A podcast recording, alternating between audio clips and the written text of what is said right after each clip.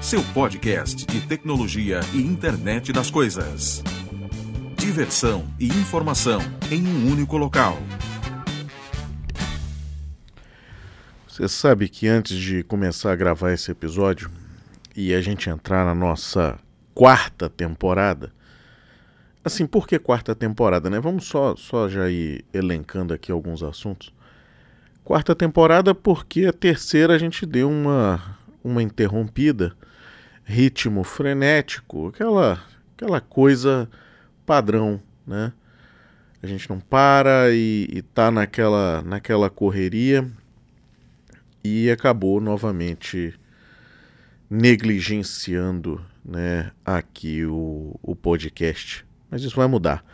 Tá entrando agora uma agenda e vai vai começar a ter realmente uma, uma frequência, porque é um momento interessante, inclusive, de fazer esse compartilhamento. Né?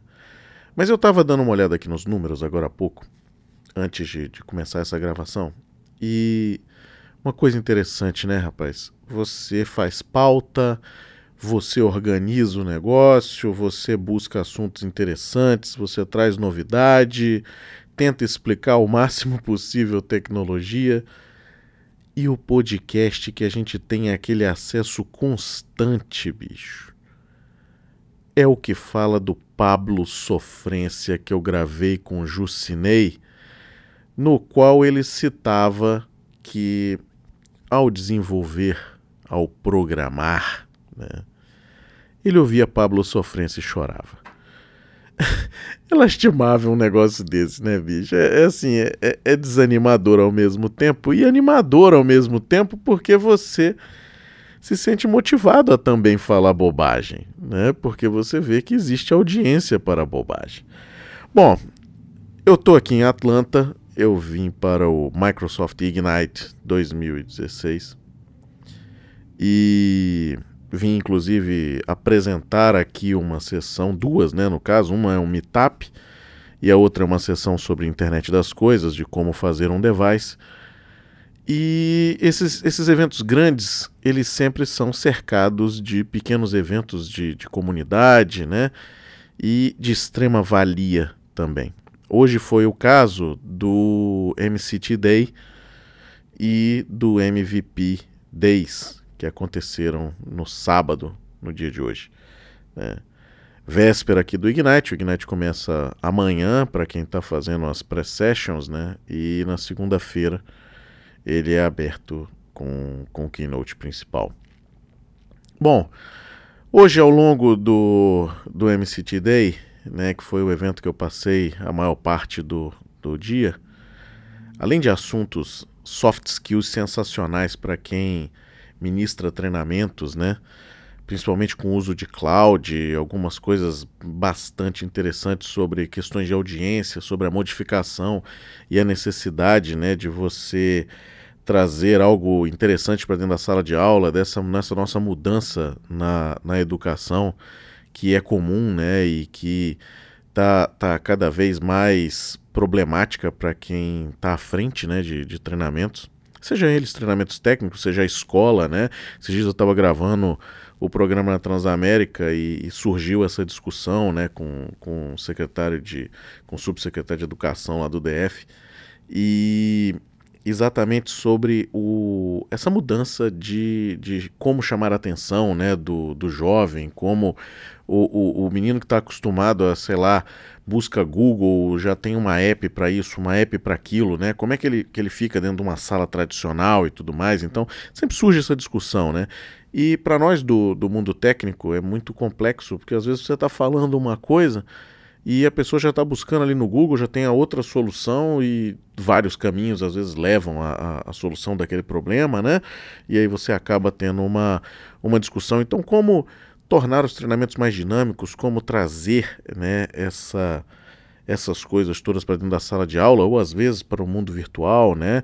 Uh, treinamentos online, como é que a Microsoft está lidando com isso, né? O que, que vem aí de, de novidades, novidades nas certificações, novidades em uma, em uma série de coisas na carreira de certificações que vai mudar agora, né? Depois eu vou, vou falar um pouquinho sobre isso também num outro, num outro episódio. Mas ao término do dia, a gente foi convidado para um evento de, de golfe. Um, um negócio que chama-se Top Golf, né? Para você que nunca ouviu falar no Top Golf, né, e já ouviu falar de golfe, o, o golfe é aquele o jogo realmente tradicional no campo, onde você tem os buracos e tudo mais. O Top Golf é um prédio onde você tem uns, uns pequenos espaços ali com uma mesa para que você consiga beber, comer alguma coisa, né? E tem um, digamos, um mini, um mini campo ali e você lança as bolas num campo geral, onde todo mundo está lançando as bolas, né? E surgiu a discussão. Aí alguém, alguém no meio dessa discussão de, puxa, como é que se pontua, né? Porque é um, é um jogo. Então é como se você estivesse jogando um boliche, onde você aluga uma mesa para seis pessoas, né? Uma pista ali para seis pessoas, e as pessoas vão pontuando ali, né? E surgiu a discussão, eu disse, poxa, é uso de RFD, pô. Aí o pessoal disse assim, ué, mas o, o, como que usa. E aí eu disse, pô, vou até gravar um podcast mais tarde, né? Para explicar isso aí. Então vamos ao Top Golf, né? Uma coisa interessante, para quem não sabe o que é RFD, né? É a identificação sobre radiofrequência, uma coisa hoje amplamente utilizada na, na indústria, principalmente na indústria de varejo, né? Quando você compra aquelas roupas que vêm com um, um, uma etiqueta mais grossa, né, pregada na roupa, principalmente roupas é, é, estrangeiras, né? Você tem muito isso, roupas de que são vendidas em grandes, em grandes lojas de departamento, tem muito isso, né? Quando você passa é, peças de roupa, por exemplo, por aqueles totens na saída da, da loja que apitam um alarme, aquilo na verdade é RFD. Né? Aqueles totens são antenas. E como é que funciona o RFD? Né? O RFD ele funciona uma antena né, que provoca ali naquele, naquela tag, naquela etiqueta que está pregada na roupa, né? Na verdade, ela acaba energizando, essa antena acaba energizando, né? Ali o, o, o microchip que tem dentro dele, tá? E você tem uma identificação daquele cara. A grosso modo, né? É isso. Você tem várias, várias vertentes disso aí, né? E amplamente utilizado. Hoje você tem isso dentro do seu cartão de crédito, né? Você tem isso dentro dos seus celulares. Você consegue, é, com o cartão que você recebe num hotel, por exemplo, abrir a porta. Tudo isso é RFID. Né? Alguns nas, no seu, na seu na seção de NFC, né? que é mais seguro por ter um range menor né, de atuação, então ele funciona até um range aí de, de 10 centímetros mais ou menos, e mais utilizado aí nos pagamentos e tudo mais por causa disso.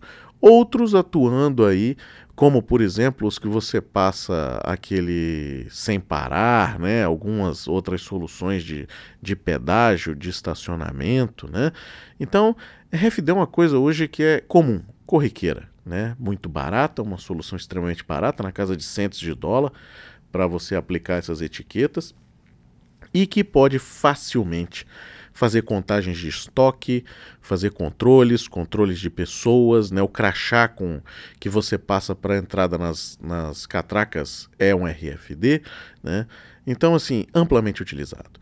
E aí eu estava falando sobre isso e disse, cara, é uma tag de RFD que tem dentro da bola de golfe. Aí os caras disseram, não, porra, deixa de sacanagem. Eu disse, não, é verdade. Né? Como é que funciona um top golf? Né? Você fica dentro daquele, daquele espaço, lançando a sua bola, e você tem um computadorzinho naquela lateral que te diz a pontuação de cada pessoa. E como é que funciona? Você passa o taco, né? tem uma foto lá na minha, na minha página do Facebook aonde o pessoal estava sacaneando. Tem um vídeo também, é porque eu ainda não consegui o vídeo, mas eu vou publicar lá na página assim que eu conseguir, né? Aonde um dos, dos colegas né, que estava lá estava me ensinando a jogar, também sem saber, né? Porque é vergonhoso, né? Você chega num evento desse, os americanos estão acostumados a jogar esse negócio. E é muito tranquilo para eles, né? Aí chamaram a gente para jogar, e aí lá vai eu, desengonçado, né, sem conseguir acertar a bola, de, depois de quase perder e, e, quebrar o pulso, porque tem posição para segurar, tem uma série de coisas, né? E aí, mas foi legal porque gerou essa, essa discussão. Né? Então você tem esse pequeno espaço, depois dê uma olhada na, na, na foto, né? vou botar a foto aqui também no, no, no podcast para que dê para você olhar. O espaço é bem resumido, né? Você toca o taco, na hora que você toca o taco num, num painel, ele identifica o jogador, né? Então você já sabe que aquele jogador vai jogar naquela ordem. E aí a bola, ao passar pelo, pelo dispenser ali, né? Ela vai pegar aquele D e vai dizer: olha, esse D dessa bola aqui está relacionado a essa pessoa. Ao você lançar a bola, eu tenho antenas no campo que me dizem exatamente aonde essa bola parou, né? E aí me dá a pontuação.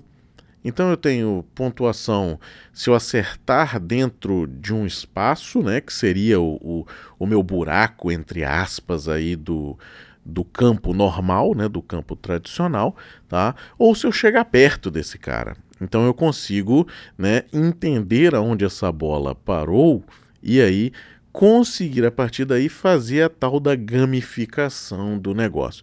Então veja, uma coisa que era antes, né, um, um, um esporte somente jogado ali em campos, né, naturalmente você não não não muda, né? O cara que, que curte realmente o golfe, ele, ele vai acabar curtindo naturalmente mais o, o campo do que especificamente você está ali naquele puleiro, né, jogando em conjunto com, com milhares de, de, centenas ali de bolas né, ao mesmo tempo, porque você tinha, nesse que a gente estava hoje aqui em Atlanta, devia ter ali umas talvez umas 30 pessoas lançando né, tacadas ao mesmo tempo, né, lançando bolas ao mesmo tempo. Então, assim, não é naturalmente o mesmo prazer né? Porque eu acredito que, que deva ter uma pessoa jogar num campo, tá?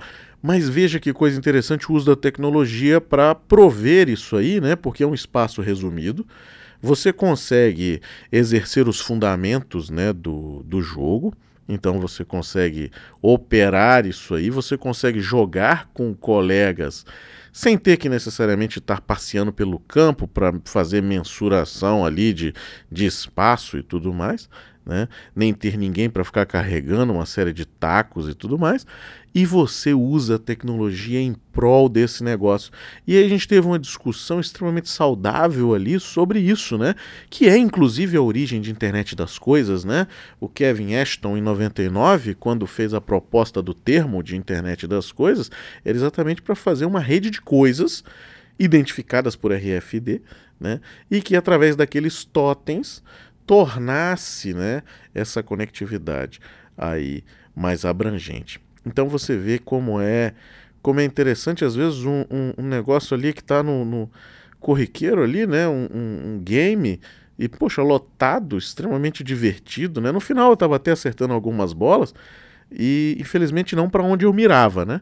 Eu tentava acertar num buraco específico, né, num, num local específico do campo mas não, não funcionava, né? E quase fiz o acerto que todo mundo queria fazer, que era acertar o cara do carrinho, porque fica um cara do carrinho pegando as bolas, né? Ali que estão no campo, e eu quase acertei o tratorzinho do carrinho, e aí, pô, ia ser o, o negócio, né?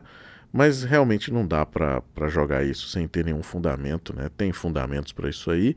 Eu vou continuar me arriscando somente no, no Wii que dá ainda para jogar um golfe. Eu já vi que na vida real o negócio é bem lastimável. Mas fica aí essa essa explicação rápida, né, do como funciona esse Top Golf, né, que é o nome dado a esse a esse jogo, a esse local, né, para que você entenda o uso às vezes do RFD, né, que é uma coisa que muita gente acha que era, ah, isso aí é só para para roupa, isso aí Cara, não. Isso aí, na verdade, está sendo amplamente utilizado por causa do custo. Né? Você tem hoje circuitos de, de equipamentos. Você tem coisas do tipo uniformes com, com tags de RFD para saber se ele foi extraviado, né, para saber se sumiu esse uniforme, há quanto tempo ele não passa pelos locais. Em grandes empresas, né, cassino usa muito isso, né? Eu estava lendo uma matéria sobre cassinos há um tempo atrás e a tecnologia empregada dentro de cassinos, né? Cassinos você tem desde subestação elétrica até emprego de tecnologias antifurto, antifurto de informação, antifurto de, de um monte de coisa, né? E você tem muita tecnologia ali dentro, além, naturalmente, dos caça-níqueis, dos, do, do, dos dados gerados ali dentro, né? Você tem uma série de, de coisas agregadas, mas especificamente nesse, nesse ramo, né, de, do uso de, de identificação de coisas, né, de rastreio de coisas, o, eu estava lendo uma matéria que citava o como eles colocam isso nos, nos uniformes para saber quantas vezes foi lavado. Então, dentro, né, da, quando passa pela lavagem, ele já sabe se entrou para lavar. Então, quantas vezes isso aconteceu, há quanto tempo não é lavado, há quanto tempo ele não passa pelos locais específicos, e aí você consegue detectar se esse uniforme foi roubado, foi extraviado, porque se o uniforme desse foi extraviado, eu acabo permitindo que entre uma pessoa diferente né, ali dentro. Além disso, eu tenho a combinação disso com crachás.